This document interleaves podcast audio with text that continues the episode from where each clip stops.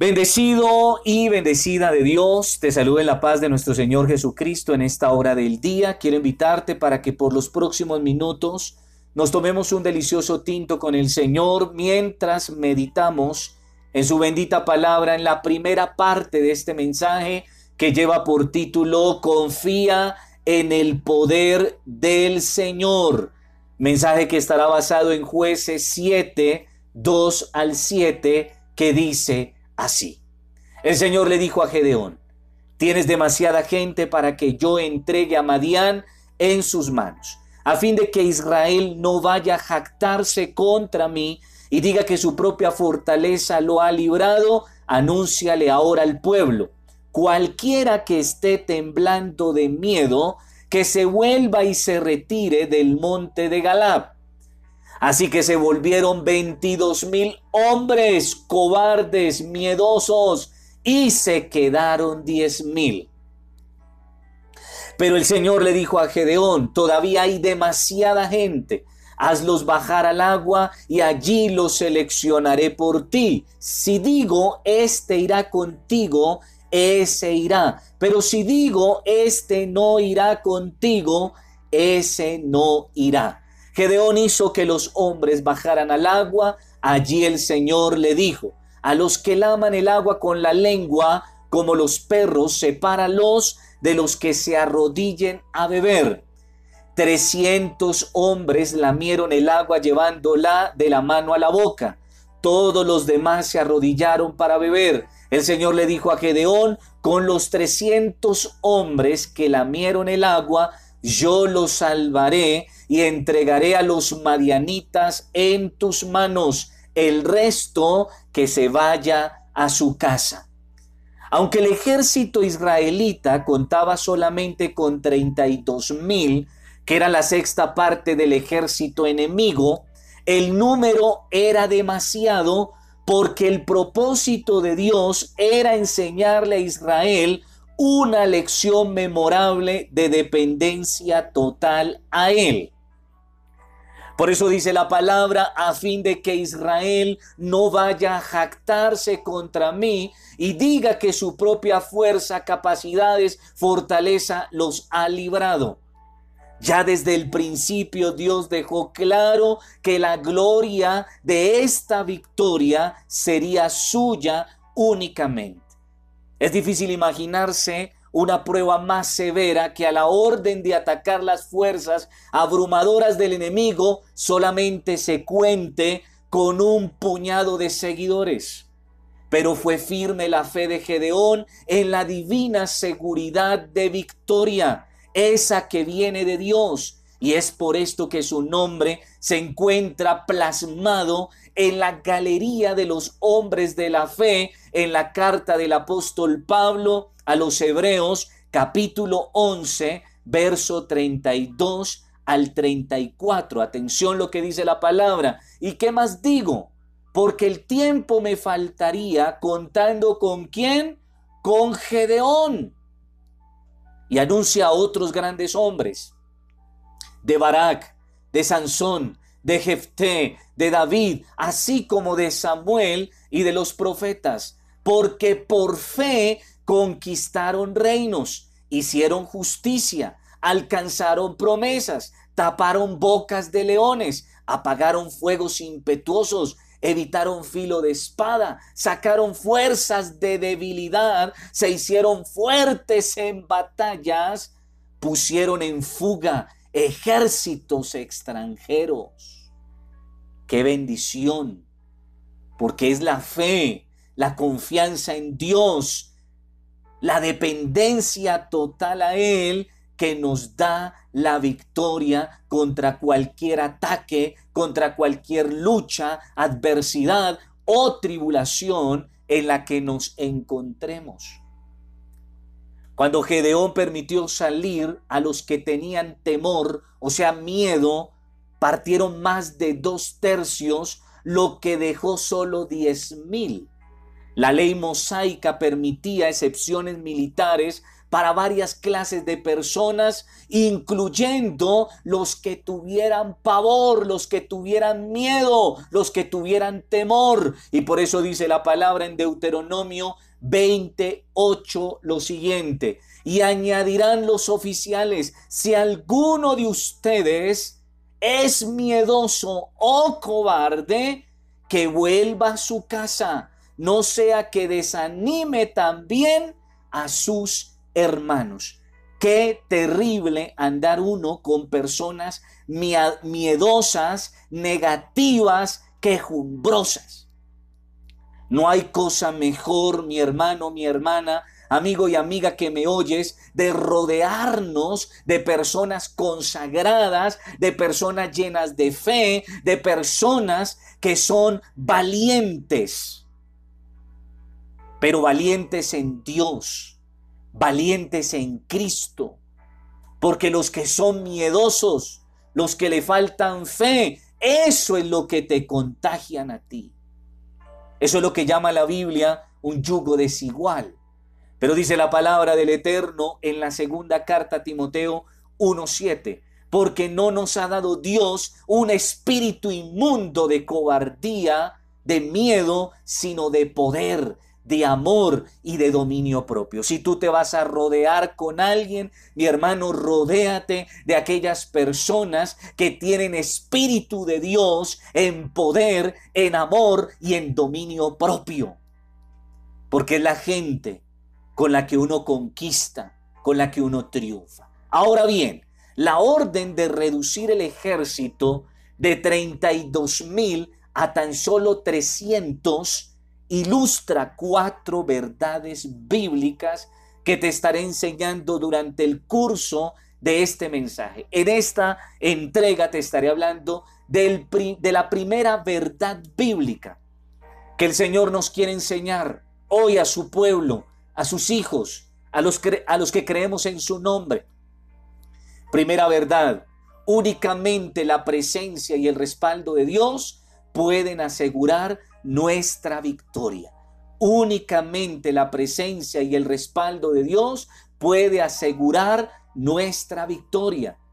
Dios puede obrar poderosamente por medio de un pequeño grupo de personas, repito, consagradas a Dios, personas que son valientes, personas llenas de fe, personas llenas de la presencia de Dios. Por eso la palabra Dice en el Salmo 44, 5 al 7, por medio de ti sacudiremos a nuestros enemigos, en tu nombre hollaremos a nuestros adversarios, porque no confiaré en mi arco ni en mi espada, me salvará, pues tú nos has guardado de nuestros enemigos y has avergonzado a los que nos aborrecían. La palabra de Dios en Zacarías capítulo 4 Verso 6, declara la palabra. Así que el ángel me dijo, esta es la palabra del Señor para Zorobabel. No será por la fuerza ni por ningún poder, sino por mi espíritu, dice el Señor, Dios Todopoderoso. En el glosario hebreo encontramos un término que en la Biblia se le atribuye a nuestro Dios y es la palabra el Señor Sebaot.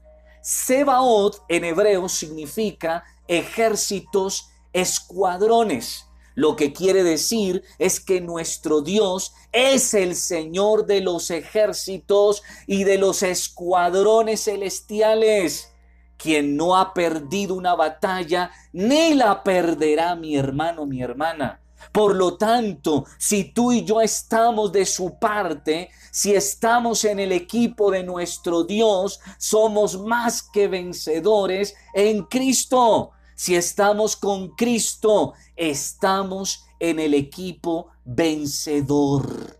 ¿En qué equipo estás, mi hermano, mi hermana? Amigo y amiga que me escuchas, estás en el equipo de los perdedores, de los fracasados, de los arruinados, de los llevados, o estás en el equipo que es el equipo de Cristo. Y entonces dice la palabra en Isaías 6:3. Santo, santo, santo, el Señor, atención, Sebaot, el Señor de los ejércitos, la tierra está llena de su gloria. Quien va con nosotros es el Señor de los ejércitos celestiales. Por eso es que la Biblia también llama al Señor, lo llama guerrero, lo llama guerrero y dice la palabra en Éxodo 15:3, el Señor es un guerrero, su nombre es el Señor. Mientras tus batallas, tus dificultades, tus gigantes los pelees estando del lado del Señor, el Señor estará peleando por ti hasta darte su victoria. No sé si tú puedes decir amén a eso. Pero tenemos que tener mucho cuidado, mi hermano, con un enemigo llamado la autosuficiencia. La autosuficiencia es un enemigo que nos hace creer que siempre podemos hacer lo que se necesita con nuestras propias fuerzas.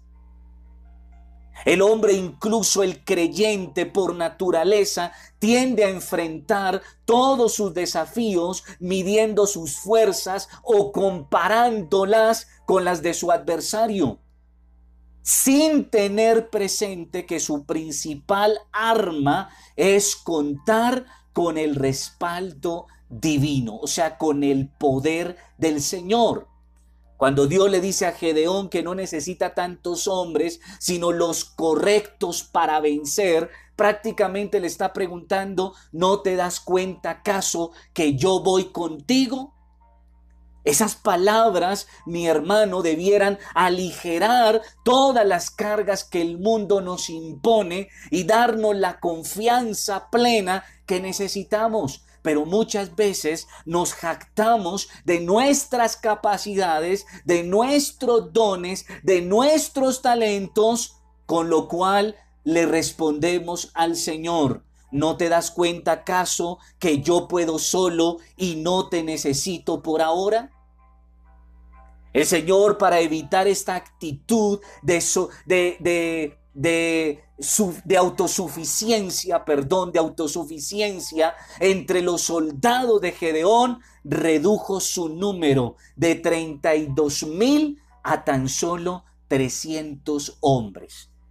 Con un ejército tan pequeño no cabía la menor duda de que cualquier victoria vendría solo de nuestro Dios. Por lo tanto, los hombres no podrían llevarse la gloria. Dios no pretende anularnos como personas. Por el contrario, al estar con nosotros y en nosotros, Él le da fuerza a, todas aquellas cualidades, capacidades, dones, talentos para el cual hemos sido creados por Él y brillaremos victoriosos por Él. Como Gedeón debemos reconocer el peligro de pelear con nuestras propias fuerzas. Solo podemos confiar en la victoria si depositamos nuestra confianza plena en Cristo y no en nosotros mismos. El Señor no será jamás un acompañante pasivo de nuestro caminar sino por el contrario, Él es quien nos invita a ser testigos de sus obras maravillosas a favor nuestro con dos propósitos claros. Primer propósito, fortalecer nuestra fe. Porque el Señor te está permitiendo estas batallas, estos gigantes, porque Él quiere fortalecer tu fe. Ha permitido que se levante tu familia contra ti. Ha permitido que tu esposa, tu esposo se levante contra ti, que tus hijos se levanten contra ti, que el jefe se levante contra ti que estos gigantes se levanten contra ti. ¿Con qué fin? ¿Con qué propósito? Con fortalecer tu fe. Ese es el propósito también de esta pandemia. Pero también el segundo propósito, poder dar testimonio de su grandeza, fidelidad y poder desatados en nosotros. Dios quiere hacer cosas grandes en tu vida, para usarte de esa manera y que tú seas de bendición para aquellos que te rodean, tu familia, tus vecinos, tus compañeros de trabajo, de estudio. El Señor te va a hacer un testimonio vivo ¿De qué? De su grandeza, de su fidelidad y de su poder. Yo no sé si tú crees lo que el Señor hoy te está hablando a través de esta palabra. Yo quiero invitarte para que oremos al Eterno y le demos gracias a Dios por esta primera parte de este bello mensaje. No te pierdas el siguiente. Amado y soberano Dios, Padre Celestial, te alabamos y te bendecimos, Dios, porque solo tú mereces la gloria, la honra, la alabanza y la adoración, porque tú nos has traído hasta aquí, nos has mantenido vivos, llenos de salud, fortalecidos, y no solamente a nosotros, a los nuestros también. Gracias Señor por tu provisión. Gracias Señor por el trabajo que tú le das a mis hermanos, a mis amigos. Gracias Señor por esa fuente de ingresos de bendición. Gracias Dios, porque tú eres nuestra fuente, nuestra fuente constante de bendición, de vida, de salud, de victoria. Padre, gracias, porque tú peleas por nosotros la buena batalla. Gracias Señor, porque tú que eres el Señor de los ejércitos, vas con nosotros, peleando con nosotros y dándonos tu victoria. Padre, en esta hora en el nombre de Jesucristo, declaramos que tú, Señor, eres nuestra fortaleza. Que hoy declaramos en el nombre de Jesús que, que caminaremos, Señor, de gloria en gloria, de victoria en victoria. Que nuestros ojos verán, Señor, grandes milagros, grandes maravillas en este tiempo, Señor, para testimonio a muchos y muchos que nos rodean se asombrarán de lo que tú harás en nuestras vidas. En el nombre de Jesús, toda la gloria y toda la alabanza a tu nombre, el nombre de Jesucristo. Amén. Y amén. Te bendigo, paz de Cristo. Que la gloria del Eterno resplandezca sobre tu vida, sobre tu casa, sobre los tuyos. Hasta la próxima oportunidad. Bendecido y bendecida de Dios, una vez más te saludo en la paz de nuestro Señor Jesucristo. Quiero invitarte para que juntos nos tomemos un delicioso tinto con el Señor mientras meditamos en su palabra en la continuación de este tema que vengo compartiendo contigo con el título Confía en el poder del Señor. Quiero recordarte también que estamos basados en jueces capítulo 7 y que en esta oportunidad estaré meditando en el verso 3. Dice la palabra, anúnciale ahora al pueblo. Cualquiera que esté temblando de miedo, que se vuelva y se retire del monte de Galab. Así que se volvieron veintidós mil hombres y se quedaron diez mil. Alguna vez aprendí que el que nada debe, nada teme. Una persona que tiene deudas, que tiene inconvenientes, es una persona que anda temerosa, que anda miedosa. Diferente la persona que eh, está en paz consigo mismo, está en paz con Dios, está en paz con los hombres, no tiene nada de qué temer nada por qué tener miedo o como dice el apóstol Pablo a Timoteo en la segunda carta, capítulo 1, verso 7, dice la palabra, porque no nos ha dado Dios espíritu de cobardía, sino de poder, de amor y de dominio propio. Entonces la persona que está llena del Espíritu de Dios, que por tanto en su vida reposa su poder, reposa su amor y manifiesta el dominio propio, no tiene nada de qué temer. Por eso en esta segunda entrega te estaré hablando de este segundo aspecto que se llama el cuidado y la consagración espiritual son de primordial importancia para Dios no son las cifras grandiosas, no es la cantidad lo que nos debe preocupar más que el cuidado y la consagración de nuestra vida espiritual. ¿Por qué te preocupas por la cantidad? ¿Por qué te preocupas por las cifras? Dios hace de lo poco mucho, abundante. Pero también Dios es experto de que en el desierto, en la nada, hace florecer, hace la bendición para tu vida. Entonces, lejos de preocuparte, las bendiciones, lo que te debe preocupar o lo que nos debe preocupar es cómo está nuestra relación, nuestra consagración, nuestra santidad con Dios. Cómo está nuestra vida espiritual es lo que nos debe preocupar. Y entonces dice la palabra de Dios en Apocalipsis capítulo 3, verso 4 al 5. Pero tienes unas pocas personas en Sardis que no han manchado sus vestiduras. Mi amado hermano y hermana, ¿cómo están tus vestiduras? ¿Será que ya están polvorientas? ¿Será que están percudías? ¿Cómo están esas vestiduras? Y dice la palabra, y andarán conmigo. ¿En qué? En vestiduras blancas. ¿Quiénes son los que andan con el Señor? ¿Quiénes son los que caminan con el Señor? Como el caso de Noé, como el caso de Enoch. ¿Cómo? Con vestiduras blancas. Nuevamente te hago la pregunta, mi hermano, ¿cómo están hoy tus vestiduras? Y dice entonces la palabra, y no borraré su nombre del libro de la vida, y confesaré su nombre delante de mi Padre y delante de sus ángeles. Dios promete que si nos sometemos a Él, que si nos consagramos a Él, que si andamos en santidad y justicia para Él, nos restituirá lo que el enemigo nos haya robado.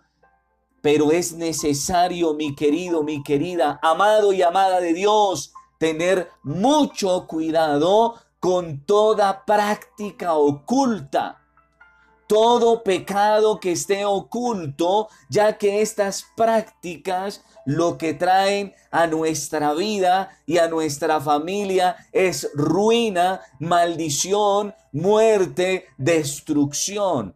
Por eso la palabra del Eterno en Deuteronomio capítulo 28, verso 15 al 17, declara la palabra. Pero acontecerá que si no oyeres la voz del Señor tu Dios, ¿cómo está afinado tu oído a la voz de Dios? ¿Cómo está tu corazón dispuesto a la palabra de Dios? Pero no solamente a oírla. Continúa eh, Moisés diciendo, para procurar cumplir todos sus mandamientos y sus estatutos que yo te intimo hoy, porque es que no es solo oír, hay que guardar la palabra, pero no solamente hay que oír la palabra y guardar la palabra de Dios, sino que también, como dice Moisés, procurar cumplir la palabra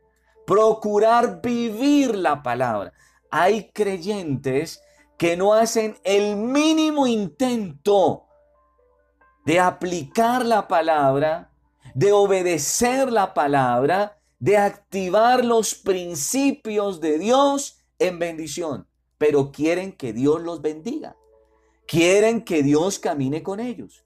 Quieren que Dios los respalde. Y dice la palabra, continúa este Deuteronomio, dice, que vendrán sobre ti todas estas maldiciones y te alcanzarán. Para el que es obediente a Dios, a su palabra, que está dispuesto a consagrarse al Señor, dice la palabra, que las bendiciones lo persiguen. Eso quiere decir que el creyente, el verdadero creyente, no tiene por qué estar persiguiendo las bendiciones, mendigando las bendiciones, comiendo de las migajas que caen de la mesa. No, porque dice la palabra que si somos obedientes a su palabra, las bendiciones nos persiguen. Ahora, si estamos en desobediencia y peor aún en pecado y oculto ese pecado, no nos va a perseguir la bendición. Lo que nos va a perseguir es la maldición y ahí sí mi hermano hay que salir corriendo despavoridos. Ahora sí, mi hermano, razón tienes para andar temeroso, miedoso de pandemia, de la crisis económica, de que se venga abajo tu familia. Ahora sí, mi hermano, es que tienes es que temblar de miedo.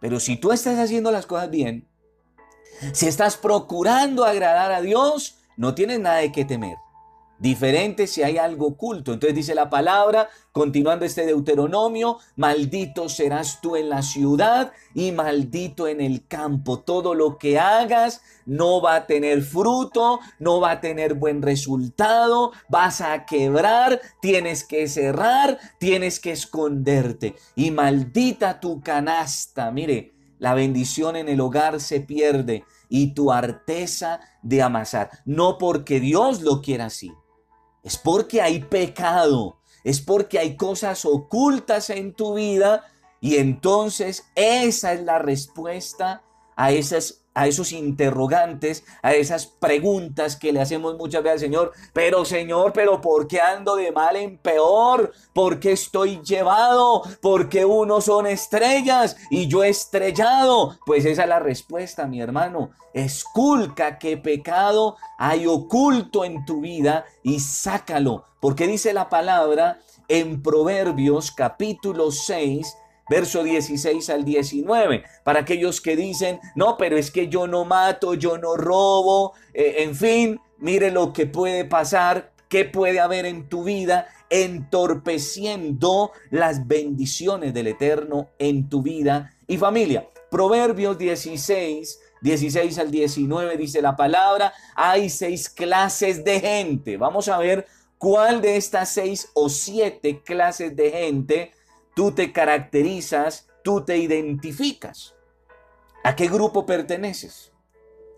Quiera el Señor los que me oyen a ningún grupo pertenezcan. Pero dice la palabra, hay seis clases de gente y puede añadirse una más, o sea, siete, que Dios no puede soportar. Hay gente que es insoportable para Dios, que Dios no tolera, no soporta. Atención, ¿cuáles son esos siete tipos de gente? La gente orgullosa. Ojo, si hay orgullo en tu vida, si hay soberbia en tu vida, si te cuesta oír el consejo, atender la sabiduría de Dios, hay orgullo en tu vida. Cuidado con eso, eres insoportable a Dios. Pero atención, la gente violenta, esa gente que no se le puede decir nada porque arranca con patadas, con gritos, violencia. Ese tipo de gente. Tercero, la gente mentirosa, esa gente que anda engañando, que es falsa, que es hipócrita, ese tipo de gente. Quiera Dios no estés en ese grupo. La gente malvada, esa gente que de continuo su deseo es el mal. No duerme pensando en cómo hacerle daño a alguien. Ese tipo de gente, cuidado con eso. La gente que miente en un juicio, que hace sus torcidos, que anda haciendo chuecos, plagiando, pirateando, bueno, en fin, ese tipo de gente que no es justa, que no es correcta. Y atención, y la que provoca pleitos familiares, que lejos de traer la paz al hogar, lo que trae es violencia, pesadez, carga, maldición, tristeza, etc. ¿En cuál grupo te ubicas, mi hermano, mi hermana? Y entonces dice la palabra en Proverbios 26, 26, tal vez disimule con engaño su odio, pero en la asamblea se descubrirá su maldad. Y a este pasaje Ah, bueno, quiero leerlo en versión palabra de Dios para todos, aunque trate de esconder sus maldad, sus malas intenciones, perdón, al final todos se darán cuenta de su maldad, a lo que se une el maestro Jesucristo en Marcos 4:22, porque no hay nada oculto que no haya de ser manifestado ni escondido que no haya de ser, de salir, perdón, a la luz. No hay nada oculto que no haya de ser manifestado, ni escondido que no haya de salir a la luz. Más tarde que temprano, eso que ocultas, ese pecado tapado, un día el Señor lo va a sacar para vergüenza tuya a la luz. Y será grande la pérdida por eso es mejor, mi hermano, que comencemos a confesar eso que está guardado. Qué importante, mi hermano, mi hermana, es ir al pastor e, ir a decirle, mire, fallé, la embarré, ore por mí, únjame otra vez. A la esposa, al esposo, a los hijos, cuéntales esos tapados, esos guardados, esos secretos que hay en tu vida. Porque, mi hermano, es mejor pasar rojo, eh, creo así dice el dicho, una vez y no queda rojo para toda la vida. Algo así dice la frase, usted la conocerá mejor que yo, pero es importante que entendamos el mensaje. Mis hermanos, estás a tiempo, están a tiempo de manifestar lo oculto, de sacar a la luz, al público, lo oculto. Y entonces dice la palabra lo siguiente, Efesios 6:14, estad pues firmes, ceñid vuestros lomos con la verdad y vestíos con la coraza de justicia. En primera carta a los tesalonicenses 5:8 dice la palabra, pero nosotros que somos del día, tú eres del día o de la noche, tú eres de la luz o de las tinieblas, sean sobrios, habiéndonos vestido con la coraza de fe y de amor y con la esperanza de salvación como yelmo. Hebreos capítulo 3, verso 12, dice la palabra, cuídense hermanos de que ninguno de ustedes tenga un corazón pecaminoso e incrédulo que los haga apartarse del Dios vivo. Entonces, mi hermano, cada vez que los hijos de Dios nos enfrentamos a problemas, y situaciones aparentemente insuperables, podemos vencer a esos gigantes si ejercitamos la fe, la obediencia, el dominio propio, la santidad, la consagración, si nos llenamos de Dios, como lo hizo Gedeón, y dependemos totalmente del poder del Espíritu Santo de Dios. No te pierdas la continuación de este tema próximamente. Mientras tanto, quiero orar por tu vida. Amado y soberano Dios, Padre Celestial, te alabamos y te bendecimos, Padre, porque solo tú mereces la gloria, la alabanza y la adoración. Señor, gracias por esta palabra que tú traes a nuestras vidas, porque tú dices en tu palabra, no harás tú algo sin antes revelarlo, mostrarlo a tus siervos. Hoy, Señor, tú estás sacando a la luz cosas que estaban ocultas. Hoy tú estás redarguyendo el corazón de muchos en esta hora, Señor. Muchos están siendo estremecidos por tu bendita palabra. Padre, yo te pido, dale la valentía, dale la fortaleza, dale el amor, el dominio propio a mi hermano si le hace falta. Pero te pido, Señor, aquel que tiene un guardado, que tiene un tapado por ahí, Señor. Padre, dale la valentía, la fortaleza, dale la fuerza, Señor, para sacar a la luz lo que ha estado oculto durante tanto tiempo y que ha traído ruina, estancamiento, miseria, muerte, maldición a su vida. Padre, Él y ella merecen ser bendecidos. Pero Señor, en esta hora, por favor, toca el corazón. Padre, aquellos que están dispuestos al toque de tu espíritu, que están dispuestos a ser obedientes, fieles a tu palabra, leales a ti. Señor, que hoy venga un toque de tu Espíritu Santo, aquel hermano, aquella hermana. Señor, que tu sangre hoy limpie esas vestiduras que de pronto están polvorientas, porque no percudías, porque no manchadas. Señor, pero hoy tu sangre limpie en este día sus vestiduras. En el nombre de Jesús, restituye lo que el enemigo ha robado en el nombre de Jesús. Bendícele, Señor, por favor, en tu gran amor y misericordia y bondad. Levántale en victoria, Padre. No le dejes en vergüenza, en el nombre de Jesús. Gracias, Dios. Amén. Y amén. Te bendigo, Padre Cristo que la gloria del Eterno resplandezca sobre tu vida, tu casa y los tuyos. Nos encontramos próximamente con otra entrega de esta preciosa palabra de Dios.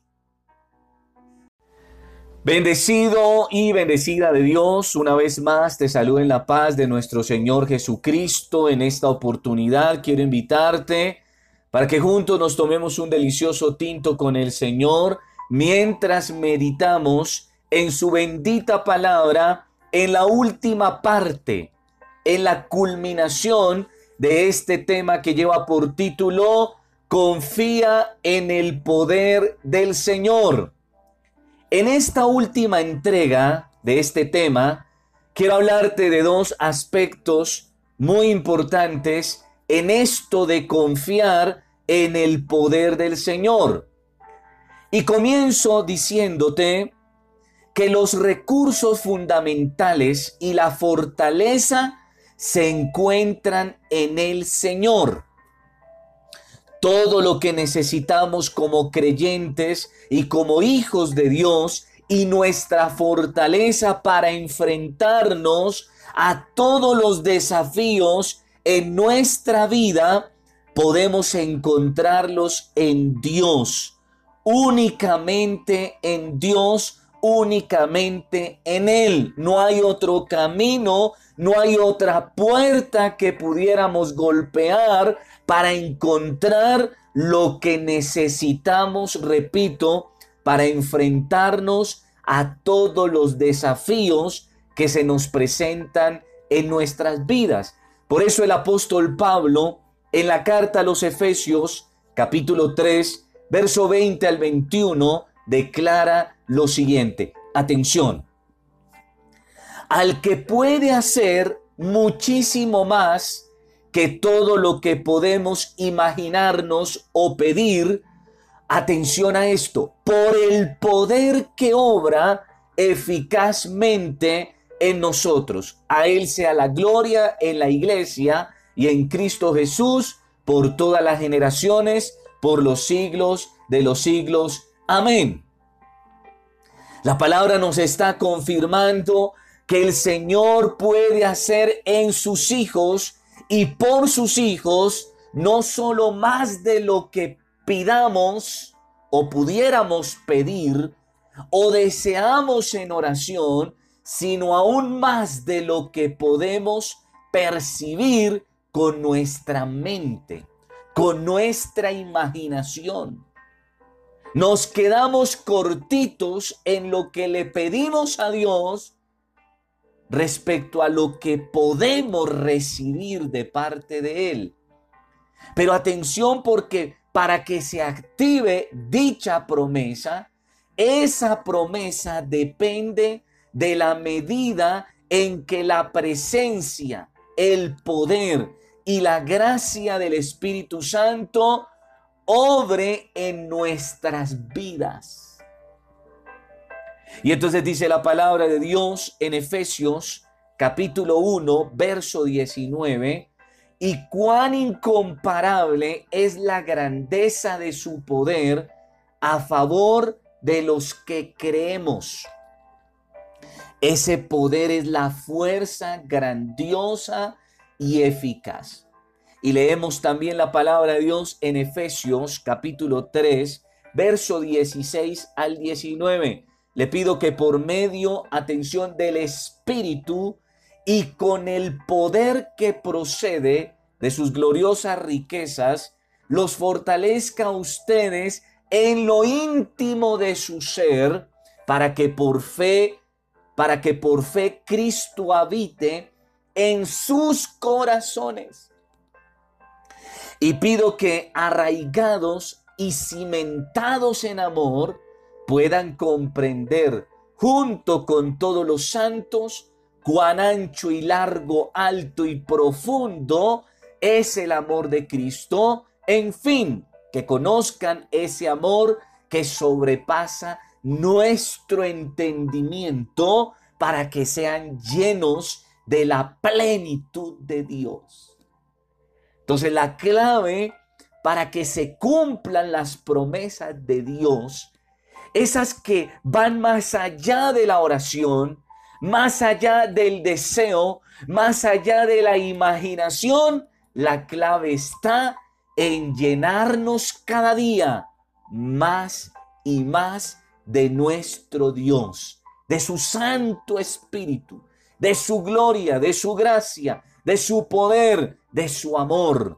Entonces dice la palabra en Juan 15, 7. Si permanecen en mí y mis palabras permanecen en ustedes, pidan lo que quieran y se les concederá. ¿Qué nos está diciendo la palabra? Que la única manera de llenarnos de la presencia de Dios, de su poder, de su gracia, de su amor, está en la palabra de Dios en que la atesoremos en nuestras vidas, pero también la vivamos y la apliquemos. Pero dice la palabra de Dios en Filipenses 2.13, pues Dios es quien produce en ustedes tanto el querer como el hacer para que se cumpla su buena voluntad. Entonces debemos cada día, cada mañana, pedirle al Señor que nos dé, que produzca en nosotros el querer y el hacer su buena y agradable y perfecta voluntad. Y entonces se va a cumplir lo que dice la palabra de Dios en Filipenses 4:13. Todo lo puedo en Cristo que me fortalece. Y Colosenses 2:10. Y vosotros estáis completos en el Señor, que es la cabeza de todo principado y potestad. Es en Cristo que tú y yo estamos completos, que nada nos falta, que estamos felices, dichosos y llenos de esa paz que sobrepasa todo entendimiento. A diferencia de quién, dice Juan 15:5, yo soy la vid vosotros los pámpanos. El que permanece en mí y yo en él, éste lleva mucho fruto. Y dice Cristo, porque separados de mí, nada podéis hacer. Es diferente el que está separado, el que está lejos de Dios. No hay nada que hacer. Pero quiero terminar esta enseñanza, este tema, diciéndote algo. Y es que debemos tener cuidado con el orgullo. Cuidado mi hermano, mi hermana, querido y querida, con el orgullo. El orgullo en la habilidad propia se convierte inevitablemente en un obstáculo para recibir plenamente el poder, la gracia y la presencia de Dios. Por eso la palabra dice en el Salmo 138, 6, el Señor es excelso, pero toma en cuenta a quién, a los humildes, pero mira de lejos a los orgullosos. Y dice la palabra de Dios en Proverbios 8:13, quien teme al Señor aborrece lo malo yo aborrezco el orgullo, dice el Señor, y la arrogancia, la mala conducta y el lenguaje perverso. El que teme al Señor, el que anhela su gloria, el que anhela su presencia, debe como él aborrecer lo malo. Y entre lo malo está que el orgullo, pero también la arrogancia, pero también la mala conducta y el lenguaje que no es de Dios, el lenguaje perverso. Mientras más se respete y teme a Dios, más se odiará el mal. El amor a Dios y el amor al pecado no pueden coexistir en un mismo corazón. Por eso Santiago capítulo 3, verso 11 al 13 hace una tremenda advertencia. ¿Acaso alguna fuente hecha por una misma abertura, agua dulce y agua amarga? Hermanos míos, ¿puede acaso la higuera producir aceitunas o la vid higos? Así también ninguna fuente puede dar agua salada y dulce a la vez. Quien es sabio y entendido entre vosotros, muestre por la buena conducta sus obras en sabia mansedumbre. No puede de un mismo corazón proceder cosas buenas y cosas malas. Y recuerda que de la abundancia del corazón habla la boca. Entonces, en la medida en que yo llene mi corazón, así será lo que salga de mí. ¿De qué está llenando tu vida? ¿De qué está llenando tu corazón? ¿Cuán lejos podríamos estar de Dios por el pecado y por el orgullo? No permitas el pecado, el orgullo en tu vida, para que puedas ser lleno de la gloria y de la presencia de Dios. Albergar pecados secretos y orgullo significa que toleras el mal en tu vida. Rompe definitivamente a partir de hoy con toda forma de idolatría, con toda forma de pecado y comprométete por entero, por completo con el Señor. Concluyo este mensaje diciéndote que no es en nuestras fuerzas, lo que nos va a dar la victoria, sino lo que Dios hace en nosotros. Eso es lo que garantiza la victoria. En este día quiero invitarte para que te formules dos preguntas. ¿Acudes a la ayuda y dirección de Dios en las cosas más mínimas, más pequeñas? La segunda pregunta, te has jactado de tus capacidades, talentos, dones, habilidades delante de otros sin darle la gloria y la honra a Dios. Quiero invitarte para que oremos al Eterno y le demos gracias por esta su bendita palabra que ha sido predicada, que ha sido compartida. Amado Dios Todopoderoso, tú eres nuestra fortaleza y solo en ti somos más que vencedores. Solo en ti estamos completos. Solo en ti nada nos hace falta. Pues es por tu gracia que nada, Señor, nos puede apartar de la corona que nos ha sido reservada y prometida por ti. La vida eterna, Señor, para gozarla en tu favor, en tu misericordia y en tu amor por siempre.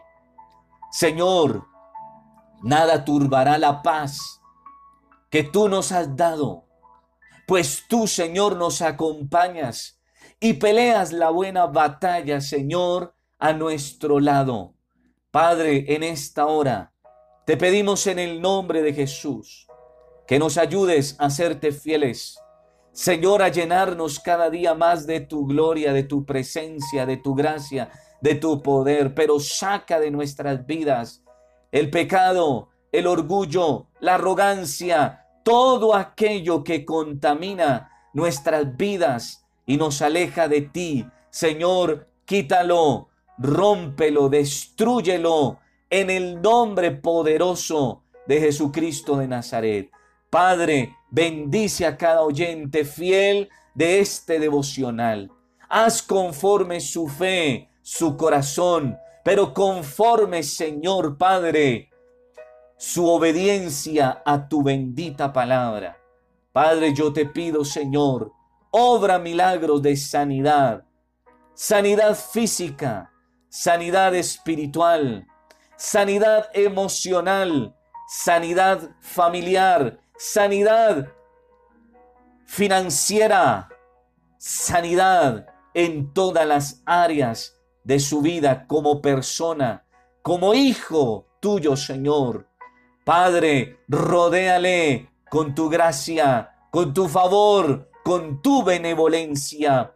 Padre, cerca su vida y la de su familia en el nombre de Jesús. Hoy, Señor, nos declaramos más que vencedores, más que victoriosos en el poderoso nombre de Jesucristo de Nazaret, a quien damos gloria, honra, alabanza y adoración por siempre. Amén. Y amén. Te bendigo, Padre Cristo. Que la gloria del Eterno resplandezca sobre tu vida, sobre tu casa, sobre los tuyos. Hasta una próxima oportunidad que el Señor lo permita. Paz de Cristo.